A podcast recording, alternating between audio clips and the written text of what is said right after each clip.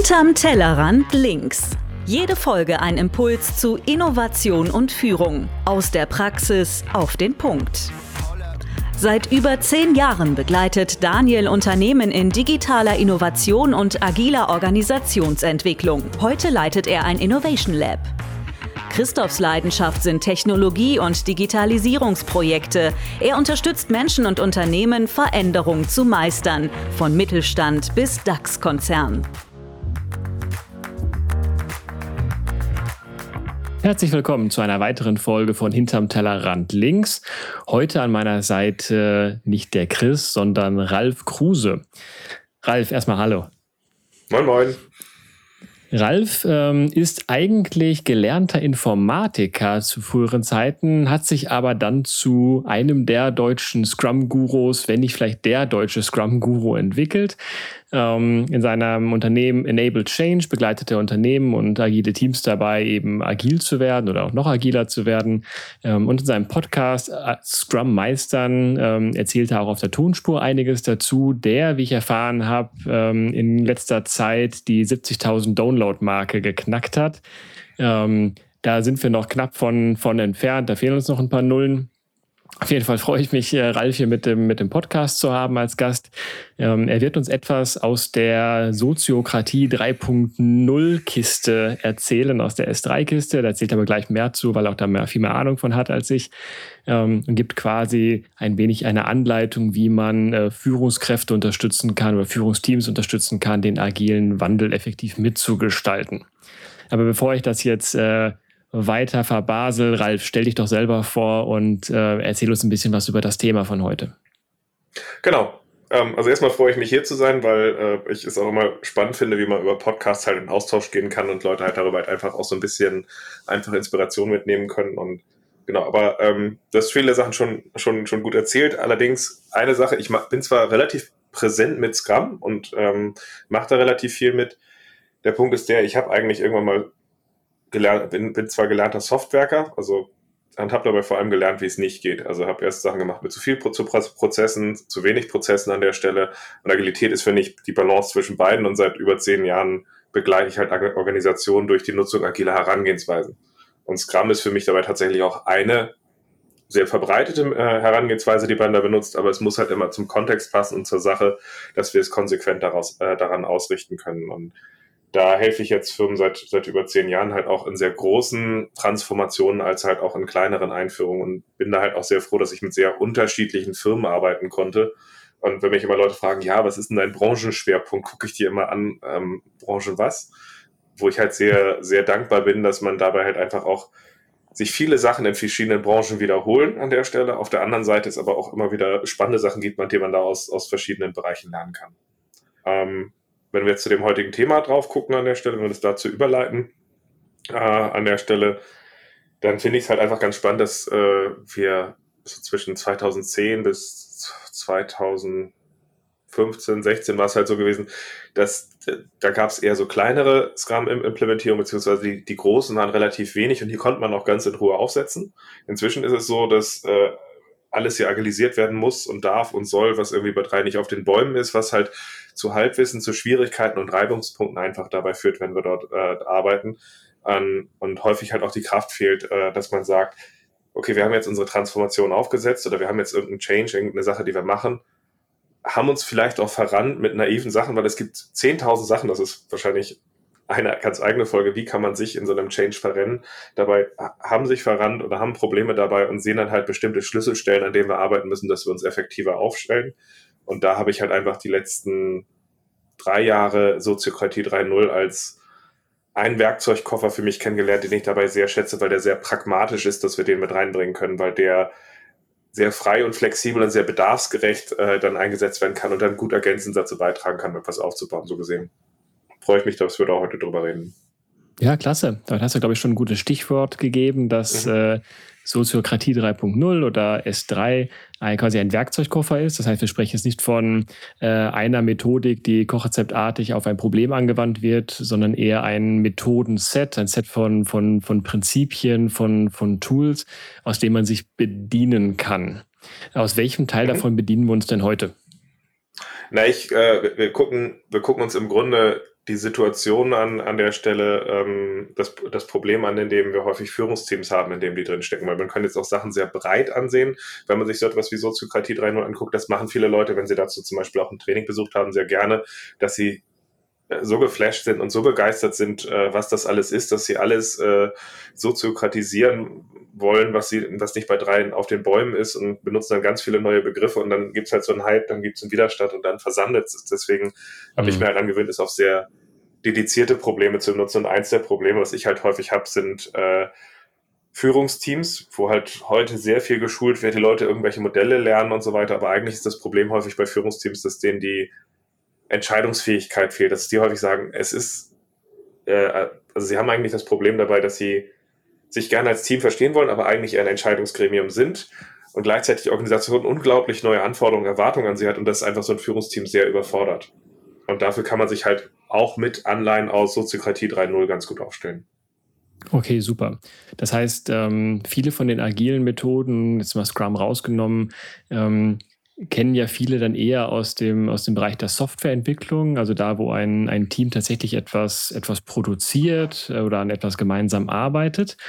Ähm, und es gibt äh, wenig vergleichbare Modelle, ähm, die jetzt man einfach einem, einem Führungsteam ähm, überstülpen kann. Das wird so ein bisschen mit Scrum versucht, aber das ist nicht die, die eierlegende Wollmilchsau und ein Führungsteam hat einfach eine andere Herausforderung, andere Problemstellung als andere Teams.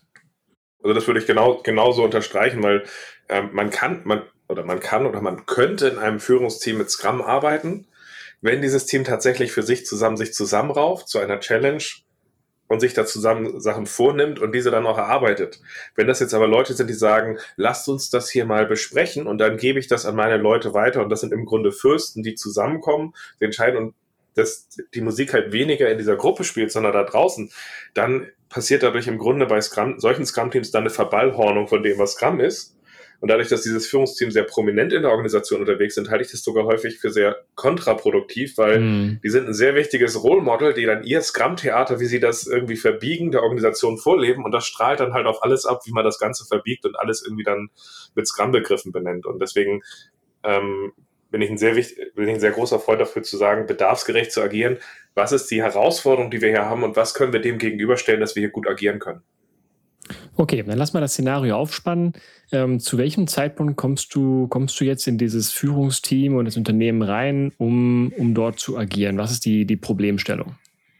Naja, in der Regel fragen uns Leute an der Stelle und sagen, haben unterschiedlichste Beweggründe, dass sie in, in Kontakt kommen und sagen, sie haben eine Herausforderung und wir mappen dann mit denen drauf, was wir tun können. Und sehr häufig kommt dabei halt auch einfach, entweder haben wir bei einigen Kunden, wo das sich als äh, exklusiver Teil, dass wir erstmal anfangen, mit dem Führungsteam zu arbeiten, halt rausstellt. Häufig ist es aber Teil eines größeren Changes oder einer größeren Ambition, was man vorhat. Das heißt, man hat vor, sich als Organisation breiter aufzustellen. Manchmal ist die Anfrage auch erst, wir wollen einzelne Teams haben oder Bereiche, die sich agilisieren, stellen dann aber relativ schnell fest, okay, was wollt ihr als Führungsteam eigentlich erreichen? Wie wollt ihr das unterstützen und wie knapp das, das dabei? Und dann kommen wir halt relativ schnell auch zu dem Punkt, wie können wir ähm, Agilität auf der organisatorischen Ebene leben und kommen dann halt zu dem Punkt zu sagen, okay, wie schaffen wir es eigentlich, dass das Führungsteam mit gutem Beispiel vorangeht? Also die Idee ist so ein bisschen, wo ich dahin gehe, ist, ähm, was wäre eigentlich, wenn das Führung mit Team mit gutem Beispiel vorangeht, Methoden lernt, die für sie erstmal relativ gezielt an Problemstellungen, die sie haben, hilft und später das Potenzial hat, dass wir aus den den Patterns und den Interaktionsmustern, die wir da haben, mit der Erfahrung das weiter auf die Organisation ausweiten können. Und in dem Szenario benutze ich es momentan eigentlich am meisten. Okay, das heißt, ähm, dann auch nicht mit dem Versuch, einen, einen Bottom-up-Ansatz zu, zu begleiten, sondern eher den Ansatz von vornherein ähm, ein bisschen top-down zu ermöglichen, sage ich mal. Also die äh, Bottom-up, äh, ich würde das unabhängig sehen. Es kann Bottom-up schon was passieren. Also es kann in verschiedenen Bereichen der Organisation was passieren. Es kann sowohl sein, dass eine Organisation einzelne agile Teams hat und es gab schon eine Graswurzelbewegung und man sucht jetzt, wie schaffen wir das mit oben zu verbinden. Es kann sein, dass parallel schon in verschiedenen Bereichen gearbeitet wird. Also ich habe zum Beispiel ähm, zwei Firmen, da arbeiten wir momentan dabei, dass wir in deren Firmen halt Kanban relativ breit einsetzen und sagen, damit das Führungsteam dabei helfen kann, die, die Akzente, die Rahmenbedingungen und die Spielfelder gut zu setzen, aber wir das halt in Zusammenspiel halt gut benutzen, ähm, haben wir beiden halt im Grunde so ein Paket geschaffen, wo wir dann halt auch mit dem Führungsteam dran, drauf gucken und sagen, wie kriegen wir eine Leistungsfähigkeit hin. Deswegen ähm, schließt das eine das andere nicht aus. Es ist eher, wie wird das Führungsteam gesprächsfähig, würde ich jetzt sagen, und wie können sie dabei für ihren Teil einen Beitrag leisten, mit dem sie dann auch aus der Zuversicht weiter auf die Organisation abstrahlen können. Okay, klasse, habe ich verstanden. Dann führ uns mal da durch. Wie begleitest du das Führungsteam? Ja, der Trick, den ich, den ich halt anwende, ist, ist, ist halt der, ähm, dass bei so etwas wie jeder neuen Methode die Leute sich häufig drin verlieren. Deswegen versuche ich sehr stark an den Problemen der Leute auszurichten, die sie haben. Das heißt, ähm, wenn wir in so einen Workshop reingehen und sagen, wir wollen solche Sachen benutzen, damit wir hier besser, schöner, schneller arbeiten können, gehe ich eigentlich normalerweise hin und halt erstmal das Gespräch über was Soziokratie 3.0 ist, relativ kurz können wir am Ende vielleicht nochmal ein paar Sachen drauf eingehen, was, was bei mhm. dem Namen hintersteckt, aber ähm, halt das sehr kurz und mache eher so Szenariobetrachtung mit denen in Richtung von Himmel und Hölle an der Stelle. Wo sind wir jetzt? Wie sind wir da hingekommen? Wie sieht eine gute Zukunft aus an der Stelle? Und wie könnten wir da hinkommen? Wie, könnten, wie sieht der Abgrund aus? Und wie könnten wir da hingekommen sein, um halt einfach so ein, erstmal vor allem sehr stark zu verdichten, wow, die Abzweigung von da, wo wir jetzt sind, nach rechts oder links, die gestalten wir als Führungsteam hier ganz maßgeblich mit und schafft damit im Grunde den Punkt dabei, dass sehr schnell halt auch so ein Bedürfnis aufkommt. Wir müssen aktiv werden. Hier sind Handlungsfelder. Hier können wir agieren. Und damit habe ich halt einen Kontext, dass ich sehr bedarfsgerecht dann auf so einen Baukasten draufgucken kann. Welche Interaktionsmuster aus dem S3-Koffer können wir dann aufgreifen, um dort letztlich uns leistungsfähig zu aufzustellen? Okay, das heißt erstmal ein Verständnis schaffen, ähm, was, was ist überhaupt der Handlungsspielraum und auch bisschen diese Motivation schaffen, hey, ihr habt einen Handlungsspielraum und ihr seid am Steuer. Genau. Und der Trick danach ist dann, dass, also viele Leute machen sowas dann immer so als abgeschlossene, für sich geschlossene Übung, wo sie sagen, ja, jetzt habt ihr ja eine Awareness, ist schön, schönen Tag noch. Was ich jetzt tatsächlich mache aus dieser Übung ist, ich sammle jetzt ein, okay, wo müssen wir ansetzen? Wo müssen wir aktiv werden als Organisation? Wo müsst ihr aktiv werden als Führungsteam an der Stelle? Was muss jetzt hier passieren, damit wir uns nach oben entwickeln und nicht nach unten. Und dann haben wir da plötzlich halt so eine Liste an äh, verschiedenen ähm, was immer, Handlungsfeldern, ähm, wo, man, wo man agieren kann.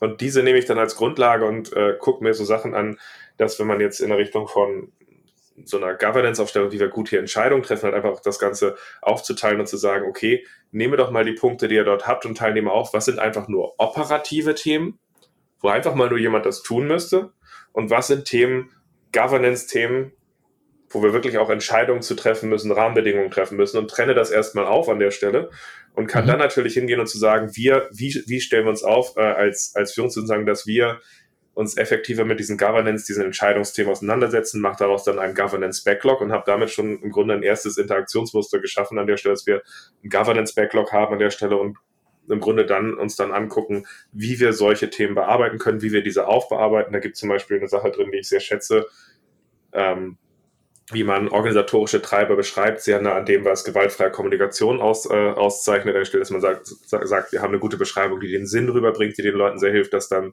für solche Themen zusammenzufassen. Wir haben diese Priorisierung von einem Backlog damit drin. Und im Grunde dann gehe ich mit ihnen ran an der Stelle und gucke, okay, wie können wir ritualisiert hier Abläufe, Runden schaffen, also wo jeder in einer gleichrangig in einer Runde sitzt, dass wir sie durchgehen und Schritt für Schritt solche Themen halt aufarbeiten können, einfach dabei, dass sie dabei lernen, dass man dabei, dabei mit umgeht und das halt einfach sich im ersten Moment gar nicht einführt wie die Einführung einer Methode, sondern mit einer logischen Konsequenz, mit der ich auch das Aufarbeiten von Themen, die wir eh vor der Brust haben, ähm, rangehe. Das heißt, du würdest sagen, ähm, also einmal kurz zu, zu rekapitulieren, ähm, die, die, die Themen, die arbeitest du mit, mit dem Kunden zusammen raus, mit, dem, mit den Führungskräften zusammen raus sicherlich wirst du da wahrscheinlich so ein bisschen dein, dein Praxiswissen ein, einfließen lassen, um, um so ein bisschen was rauszukitzeln. Aber idealerweise kommen, kommen die Führungskräfte selber auf den Trichter, was, äh, was bei ihnen im Argen liegt. Nee, also tatsächlich ist er überhaupt nicht gefragt, wenn er schlecht sagt, ihr solltet das oder das machen, weil eigentlich geht es an der Stelle wirklich ganz platt darum, wenn du Leute ein Szenario hinmalen lässt, was ist Himmel, was ist Hölle und zurückgehst davon. Ähm, äh, wenn du so, so, so, ein, so, so eine Übung machst, dann ist es relativ prägnant an den Themen, wo sie ansetzen wollen. Und da ist tatsächlich jetzt erstmal äh, bin ich weniger gefragt als agiler Experte, der sagt, setzt mal bitte das, das und das ein, weil erstmal geht es um die Verdichtung von Themen, wo Sie handeln müssen an der Stelle. Mhm. Ähm, und wenn da jetzt eine Liste entsteht, wir müssten irgendwie bessere, effektivere Teams aufbauen oder da und da ein Programm oder Portfolio aufbauen, wenn das so kommen würde als erster Punkt, dann würde ich sicherlich auch sagen, okay, dann sollte man als Experte helfen, das zu framen und das mit reinzubringen. Tatsächlich sind das ähm, dann, ähm, dann eher so Themen, wie schaffen wir es, dass wir bestimmte Sachen klar kriegen an der Stelle, wie bestimmte Entscheidungswege machen und, und so weiter. Das sind eher hochgradig konkrete Themen, die sie aufbauen wollen, wo ich mich im Grunde auch erstmal zurücknehmen kann, erstmal rein auf die, Rolle des, ähm, dessen, dass ich bedarfsgerecht aus diesem Methodenkoffer von S3 gucke, wie ich Rituale und Interaktionsmuster dort aufgreife, die ihnen dabei helfen, das aufzuarbeiten. Also ein paar Beispiele, ähm, das, was, was das an einfachen Sachen sind. Wir setzen dabei dann bauen wir so eine, so eine Governance-Runde so auf, dass es erstmal ein Ritual ist, was wiederkehrend abläuft, dass man einfach ein Ritual hat. Wie kommen die Themen, Themen rein, dass wir eine priorisierte Liste haben, was nehmen wir vor, wie wird das vorgestellt und man einfach erstmal einfach ein Ritual hat, wie man durchgeht, dass man sich dort nicht mehr ausweicht. Und dann gehören dazu so ganz einfache Muster wie, wir machen eine Runde. Also ein Interaktionsmuster in, in, in S3, in Soziokratie 3.0, ist eine Runde. Das heißt einfach nichts weiter. Wir haben eine feste Reihenfolge, in der jeder gleich ist und einfach einer nach dem nächsten einfach einmal seine Perspektive teilt. Das Muster wandle ich für mich gerne so ab, dass ich den hierarchisch höchste Person in so einer Runde normalerweise immer frage, wer ist denn hier, der hier am einflussreichsten ist, dann sagt, meldet sich irgendwann und sagt, und du bist als letztes. Also das mache ich relativ bewusst vor den anderen, weil du hast mir vorhin, vorhin erzählt, du willst, dass wir uns hier dass mehr Kommunikation entsteht und momentan ist die Gefahr, dass wenn du als erstes redest, die anderen sagen, ja, meine ich auch. Deswegen bei der Runde setzen wir dich eher so als letztes, aber wir machen dann halt, nutzen wir halt, dass gleichrangig die Leute zum Beispiel eine Perspektive teilen können oder wir setzen so etwas ein wie Konsent, also nicht Mehrheitsentscheidung, sondern wir setzen so etwas ein wie, ähm, dass wir, dass wir ein Voting machen. Ist es gut genug für jetzt und sicher genug, dass wir es jetzt ausprobieren können oder spricht äh, oder oder müssen wir Schaden von dir oder der Organisation abwenden, wenn wir das machen? Das heißt, wir setzen eine andere Art von Entscheidungsfindung auch dabei ein, dass es halt eben nicht darum geht, ich bin dafür oder dafür, sondern kannst du das mittragen, dass wir es, wir es machen, weil wir im Grunde hier ein Muster aufbauen. Wir sagen, wenn das gut läuft und das jetzt äh, wir feststellen, wir haben etwas gemacht und stellen vier Wochen später fest, das ist doof, mein Gott, dann passen wir es halt an. Okay, aber also der springende Punkt bei der Nummer ist, dass du nicht die Führungskräfte schulst im Sinne von, ich, ich gebe euch jetzt einen Werkzeugkoffer an, an die Hand und äh, ihr könnt danach entscheiden, wie wollt ihr daraus agiler arbeiten, sondern hey, wir machen das mal gemeinsam. Wir gucken euch mhm. eure Probleme an, auch bei diesem Problem. Mensch, jetzt machen wir mal eine Runde, jetzt mhm. äh, machen wir hier eine Feedback-Schleife, jetzt machen wir da mal genau. weiß ich, eine, eine, prototypische Testumsetzung, was auch immer. Ähm, und dadurch lernen sie die Methodenkompetenz in diesem Prozess einfach live kennen ähm, ja. Und merken, merken aber gar nicht, dass sie de facto geschult werden, weil sie eigentlich denken, sie, sie arbeiten einfach äh, pragmatisch an, an ihrem konkreten genau. Problem. Wenn sie aber ein bisschen, ein bisschen aufpassen, was sie da tun, ein bisschen über die Metaebene nachdenken, sind sie später in der Lage, das äh, zu wiederholen und äh, ja, für sich selber nachzustellen. Genau, also im Grunde schaffen wir halt, äh, schaffen wir in dem Workshop einen Punkt dabei, dadurch, dass wir diesen einen Teil dann relativ exzessiv machen, dass wir deren Themen durcharbeiten und dann x Runden durchgehen, wir Probleme von denen aufarbeiten, irgendwann mal die Frage aufkommt, wie leben wir das weiter? Und dadurch, dass wir es dann einen halben, dreiviertel Tag von so einem Zwei-Tages-Workshop das ritualisiert gelebt haben und das gegebenenfalls danach nochmal wiederholen, haben wir halt einen Punkt dabei, dass sie diese Kompetenz lernen, dass sie Probleme angehen können, sich austauschen, Entscheidungen treffen und erstmal ein ganz wichtiger Faktor gesetzt ist an der Stelle, mit dem sie interagieren. Und wenn Sie das für sich gut leben, können Sie die verschiedenen Muster, da gibt es auch Sachen, wie man Vorschläge schaffen kann, wie man Leute einbindet mit drin. Da sind ganz viele Muster mit drin, aber es entsteht eine Sicherheit, wie Sie das für sich leben und danach für sich häufig dann auch fragen, aber Moment mal, das kann ich doch integrativ in derselben Art und Weise auch in meinem Fürstentum benutzen, in meinem Bereich benutzen an der Stelle und mhm. baue das im Grunde wie eine Zelle auf wie das.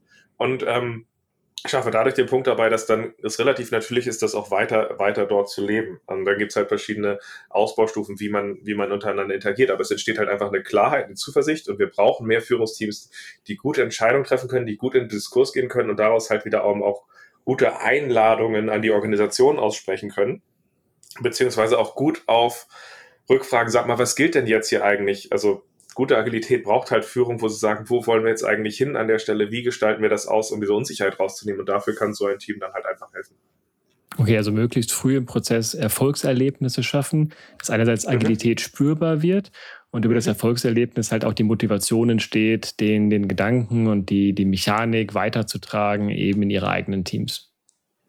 Genau, und ähm, was jetzt in mehreren Fällen jetzt im Anschluss daran passiert ist, es gibt äh, halt ähm, dann eben halt auch Sachen, es gibt auch Interaktionsmuster in Soziokratie 3.0, die dafür gedacht sind, das Ganze auf die Organisation weiter auszuweiten und dort zu nutzen. Es gibt zum Beispiel die Beschreibung von, also der abstrakte Begriff von, von, von Arbeits- und Entscheidungsbereichen in, in Soziokratie 3.0 sind Domänen und eine Sache ist halt, lasst uns mal klären, welche Domänen wir haben. Einfach damit wir gucken, welche Bereiche, welche Sachen gibt es dabei, so dass wir klarer an die auch Sachen delegieren können, auch eine Erwartung an diese formulieren können. Und jetzt äh, in den zwei äh, Firmen, wo ich momentan jetzt gerade ähm, mit S3 arbeite, sind wir genau an der, der Schwelle, dass man halt festgestellt hat, wir brauchen eine klare Klarheit von diesen größeren Domänen, die wir haben, damit wir das klarer halt auch delegieren können und dann in eine skalierbarere Organisation geben können, wo wir dann halt auch Leute ganz anders in die Verantwortung nehmen können. Aber was ich halt, wo ich dringend von abrate, ist, in vielen Firmen beginnen die Leute sich so etwas anzugucken, sind erschlagen von, was es dort alles an tollen Interaktionsmustern gibt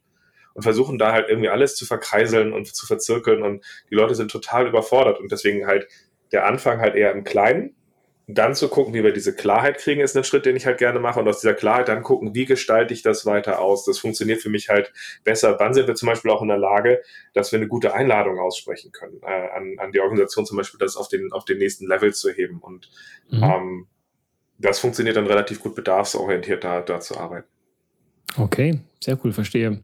Ähm, was sind denn dann auch so, so, typische Probleme oder vielleicht auch ähm, ja, Entgegnungen, äh, mit, mit, denen du konfrontiert wirst im, im, im Führungskräfteteam. Ähm, ich könnte mir vorstellen, dass es äh, sowohl das Thema agiles Arbeiten als auch alles, was in irgendeiner Form aus einem Methodenkoffer herauskommt, äh, bei manchen Unternehmen so ein bisschen verbrannte Erde ist oder bei manchen, manchen Führungskräften ein bisschen verbrannte Erde ist. Ähm, das ist etwas, was ich in der Praxis auch häufiger erlebe. Ähm, wie, wie gehst du damit um? Dadurch, dass, also jetzt, es gibt mehr, es ist eine mehrschichtige Antwort. Ähm, erstmal dadurch, dass ich es jetzt in so einem Fall hier sehr stark immer an dem Sinn ausrichte, was Leute erreichen wollen. Also im Grunde bei allen Einführungen, auch hier, mache ich das so, dass ich sehr stark rausarbeite, was wollt ihr erreichen, sowohl im Vorwege als auch wenn ich mit einer Gruppe arbeite. Was wollt ihr erreichen?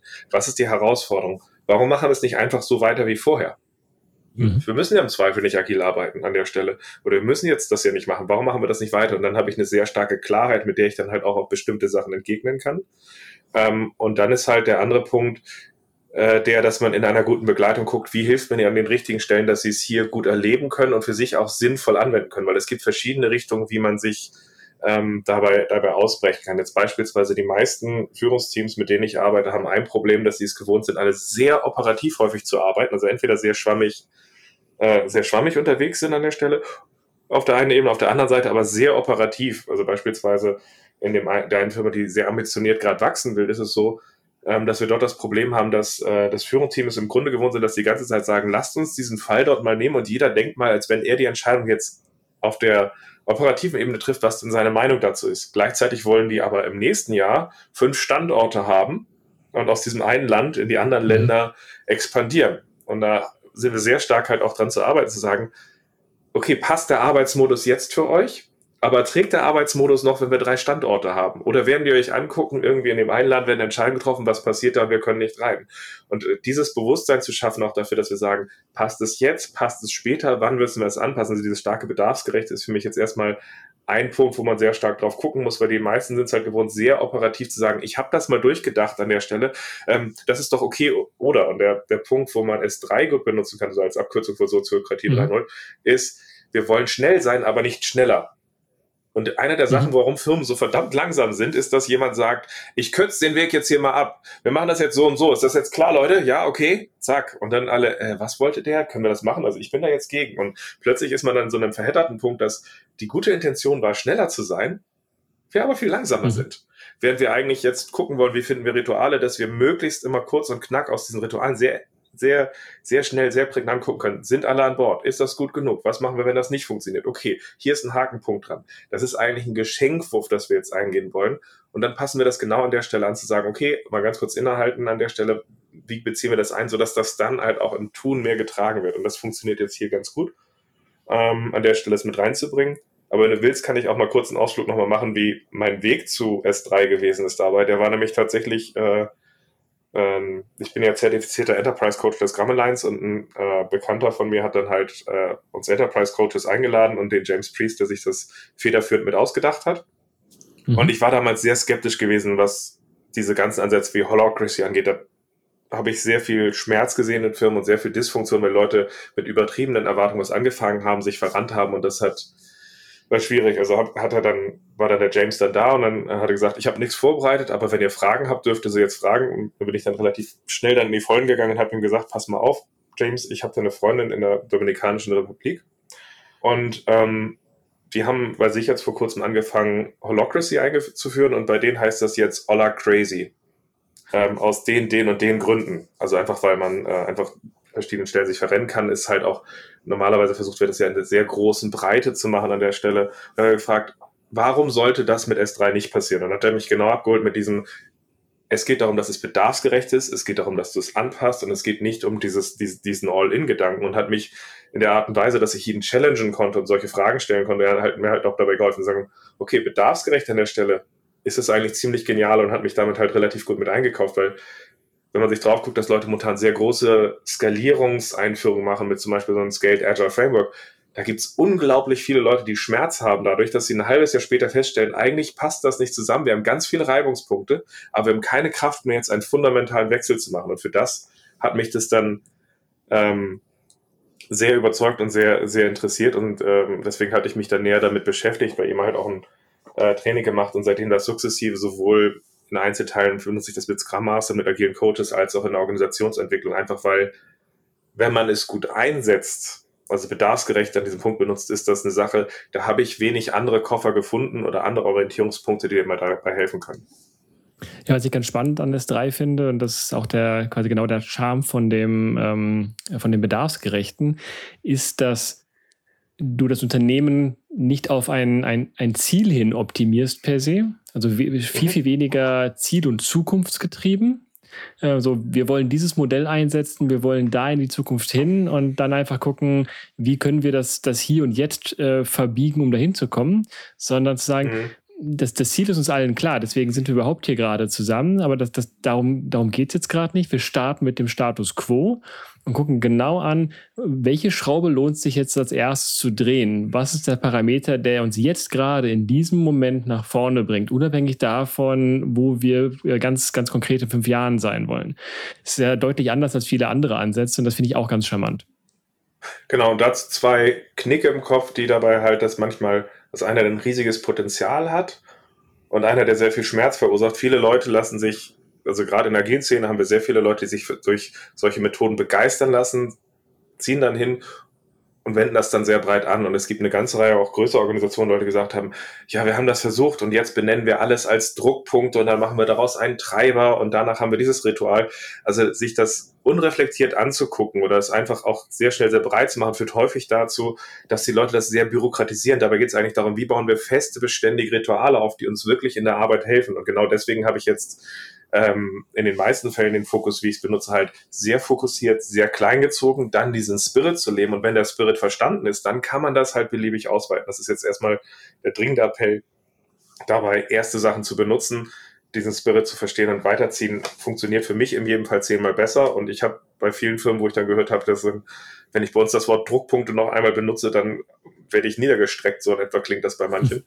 ähm, das ist so, achtet wirklich darauf, wenn ihr, wenn ihr gerade zuhört an der Stelle, guckt es euch an, probiert es in kleineren äh, Kreisen aus an der Stelle und mit der Erfahrung geht ihr weiter. Das kann man, da kann man auch Muster gut nutzen, wenn wir jetzt zum Beispiel eine Gilde haben von Scrum Master, agilen Coaches oder, oder irgendeine Gruppe. Das kann man sehr klein halt anfangen und mit dem Verständnis kann man dann weiterziehen. Oder man kann sich aber auch sehr stark sagen, ihr seid so, dass ihr unterwegs seid. Ich finde diese Organisationsmuster da drin so toll. Damit könnt ihr jeden abhängen, aber es klingt intellektuell total toll. Also das ist so der eine Punkt, der mir nochmal sehr wichtig ist ähm, aber es wirkt dann halt nicht. Der zweite Punkt ist der, ähm, äh, James hatte mir später irgendwann nochmal so ein Buch empfohlen, was ich sehr cool fand, das heißt The Spider and the Starfish. Ähm, weißt du, was passiert, wenn man einen äh, Seestern in der Mitte durchschneidet? Nee, keine Ahnung. Du hast zwei.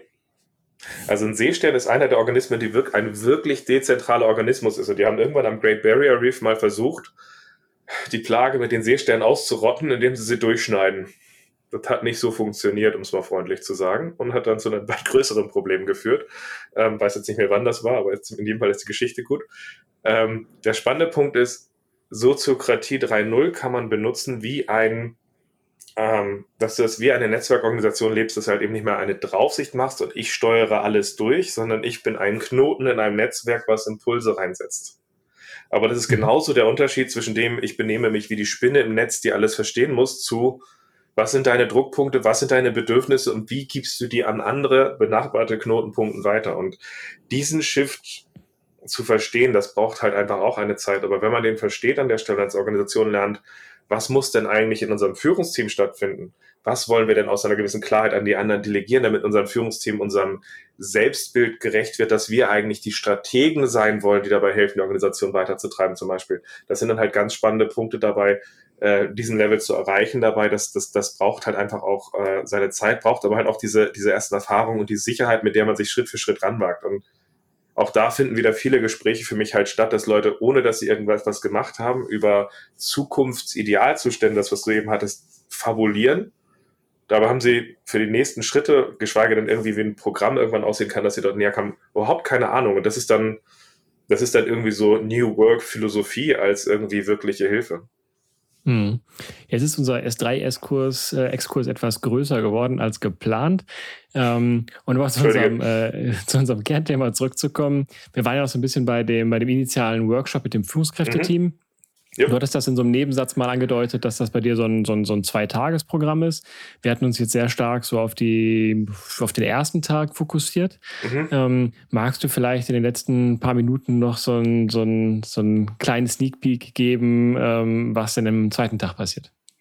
Nee, im Grunde, im Grunde was, was ich mache, ist im ersten Tag schaffen wir die, äh, wir haben schon zwei Drittel darüber gesprochen, was wir am zweiten Tag machen. Im Grunde bauen wir eine Grundstruktur auf, wo wir ein Ritual haben für einen, äh, für einen Governance-Meeting, wo wir mit den Entscheidungspunkten effektiv arbeiten können. Und wir machen das im wesentlichen Teil am zweiten Tag, dass wir es ritualisieren an der Stelle, dass es gut funktioniert, Leute reinkommen, dass sie wirklich mit ihren Sachen erstmal arbeiten können. Auch da ist jetzt wieder weniger mehr, so dass halt im Grunde eine Struktur entsteht, mit der wir sagen, wir haben Themen, äh, die wir, die wir aufnehmen, welche nehmen wir uns vor, wie stellen wir uns die vor, wie entscheiden wir hier, wie arbeiten wir hier, Vorschläge findet dort statt. Und dadurch, dass wir das erstmal auch einfach wiederholen, kriegen wir den Teil sicher und äh, entweder in Folgeterminen gucken wir dann zusammen nochmal drauf oder alleine und leben das erstmal weiter und schaffen, dass das für sich ein Wert an sich ist, aus der gestärkten Basis heraus man im Grunde sich dann halt die Möglichkeiten angucken kann. Gefällt uns das gut? Wollen wir das weitermachen? Hilft uns dabei, dass wir hier gut agieren können?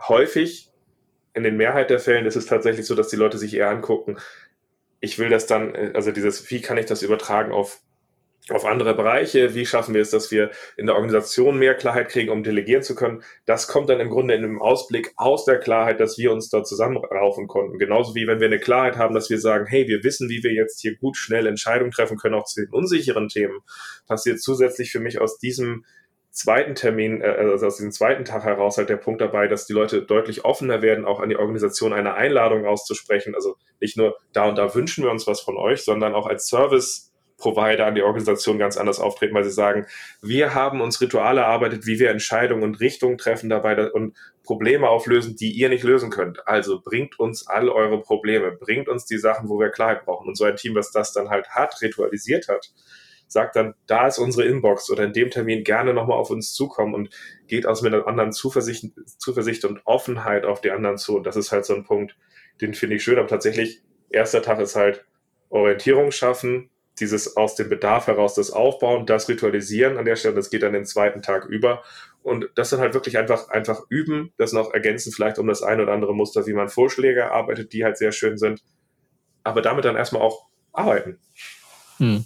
Ich finde auch den, den Aspekt, den du gerade genannt hast, ganz schön, äh, Transparenz dann auch darüber zu zeigen und das wieder in die Organisation zurückzuspiegeln. Mhm. Ich erinnere mich noch, ich weiß nicht, das ist zig Jahre her, ähm, und hat auch ein Teammitglied mal, äh, mal gesagt, Mensch, was ich mir wünsche ist, ähm, dass wir mal richtig runterschreiben, wie werden bei uns Entscheidungen getroffen.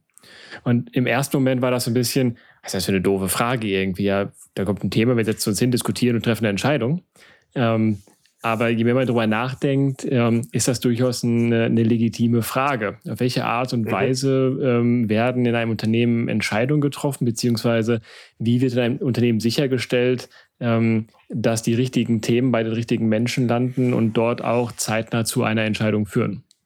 Ja, da würde ich kurz ergänzen an der Stelle, was ich dabei gelernt habe, gerade auch in der Benutzung von zum Beispiel so etwas wie S3 ist, ich mache in dem S3 gerne, ich mache mit den Leuten erstmal bestimmte Sachen und danach gucken wir, dass es, also wir orientieren kurz, aber dann machen wir es vor allem und danach schaffen wir, dass es klar ist und ob es funktioniert. Das heißt, für mich ist bei diesem, wie treffen wir Entscheidungen, häufig auch ein Punkt dabei, äh, nicht nur zu besprechen, zu sagen, so sollten wir Entscheidungen treffen, sondern wir treffen jetzt Entscheidungen und schaffen uns dann diese Klarheit. Also retrospektiv quasi nochmal nochmal auf den Prozess drauf zu gucken, was, wie haben wir es jetzt gemacht? Genau, so dass zum einen du dich auch nicht verlierst in Anspruch und Wirklichkeit oder es gibt so verschiedene Sachen, wie man das sehr schnell verklären kann und einfach dann, okay, so machen wir das jetzt an der Stelle. Ist das klar? Haben wir ein Ritual, was hier für uns funktioniert? Wo können wir das anderen auch nochmal mitgeben an der Stelle? Was gehört hierher? Und das ist halt häufig für mich der Punkt dabei, dass wenn es einfach ist, können wir es beschreiben. Das versuchen wir an ganz vielen Stellen in Firmen zu machen. Wir können irgendwie äh, einfache Sachen beschreiben, aber wenn es darum geht, wir wollen neue Rollenbeschreibungen schaffen manchmal an der Stelle, wir wollen irgendwie, wie machen wir das ja eigentlich? Und jeder hat eine eigene Meinung und sie haben es halt noch nie gemacht, dann ist häufig für mich auch ein guter Weg, ausreichend erklären, tun, konsolidieren und ob es dann jemand noch aufschreibt, ist dann halt häufig nochmal hilfreich, aber die Klarheit haben ist halt wichtig und die geht mir für mich halt häufig auch aus dem Tun heraus. Finde ich ein spitzen Schlusswort. Ähm, ich habe auf jeden Fall viel mehr Lust auf S3 bekommen. Ich hatte es noch nicht so richtig auf dem Schirm. Ich habe mich im letzten Jahr viel mit Liberating Structures beschäftigt. Mhm. Ich glaube, dass das äh, sehr gut Hand in Hand gehen kann. Auch da werden wir noch mal ein paar, paar Podcast-Folgen sicherlich zu haben. Ich glaube, das ergänzt sich gut. Ähm, ich werde mein S3 äh, stärker reingucken. Wenn euch mhm. als Zuhörer äh, das Ganze interessiert, ähm, ich bin mir ziemlich sicher, dass Ralf äh, offen ist für, für Diskurs und für, äh, für jede Interaktion dazu. Ähm, ihr findet in den Show Notes die, die, die ganzen Profile von Ralf, wie ihr ihn erreichen könnt ähm, und auch einen Link zu seinem Podcast. Ich würde mich freuen, wenn ihr ihm, wenn ihr ihm folgt, wenn ihr ähm, auch einfach da eine Frage stellt. Und wenn ihr noch ein anderes Thema habt, was äh, vielleicht Ralf und ich sogar zusammen im Podcast behandeln können, dann schreibt uns auch das. Dann setzen wir uns gerne nochmal dafür zusammen. Mir hat das Gespräch Spaß gemacht. Vielen Dank, Ralf, dass du dabei warst. Danke, danke, dass ich dabei sein durfte. Hat Spaß gemacht. Sehr gut. In dem Sinne, äh, euch noch einen schönen Morgen, Mittag oder Abend, je nachdem, wann ihr das jetzt hört. Ciao.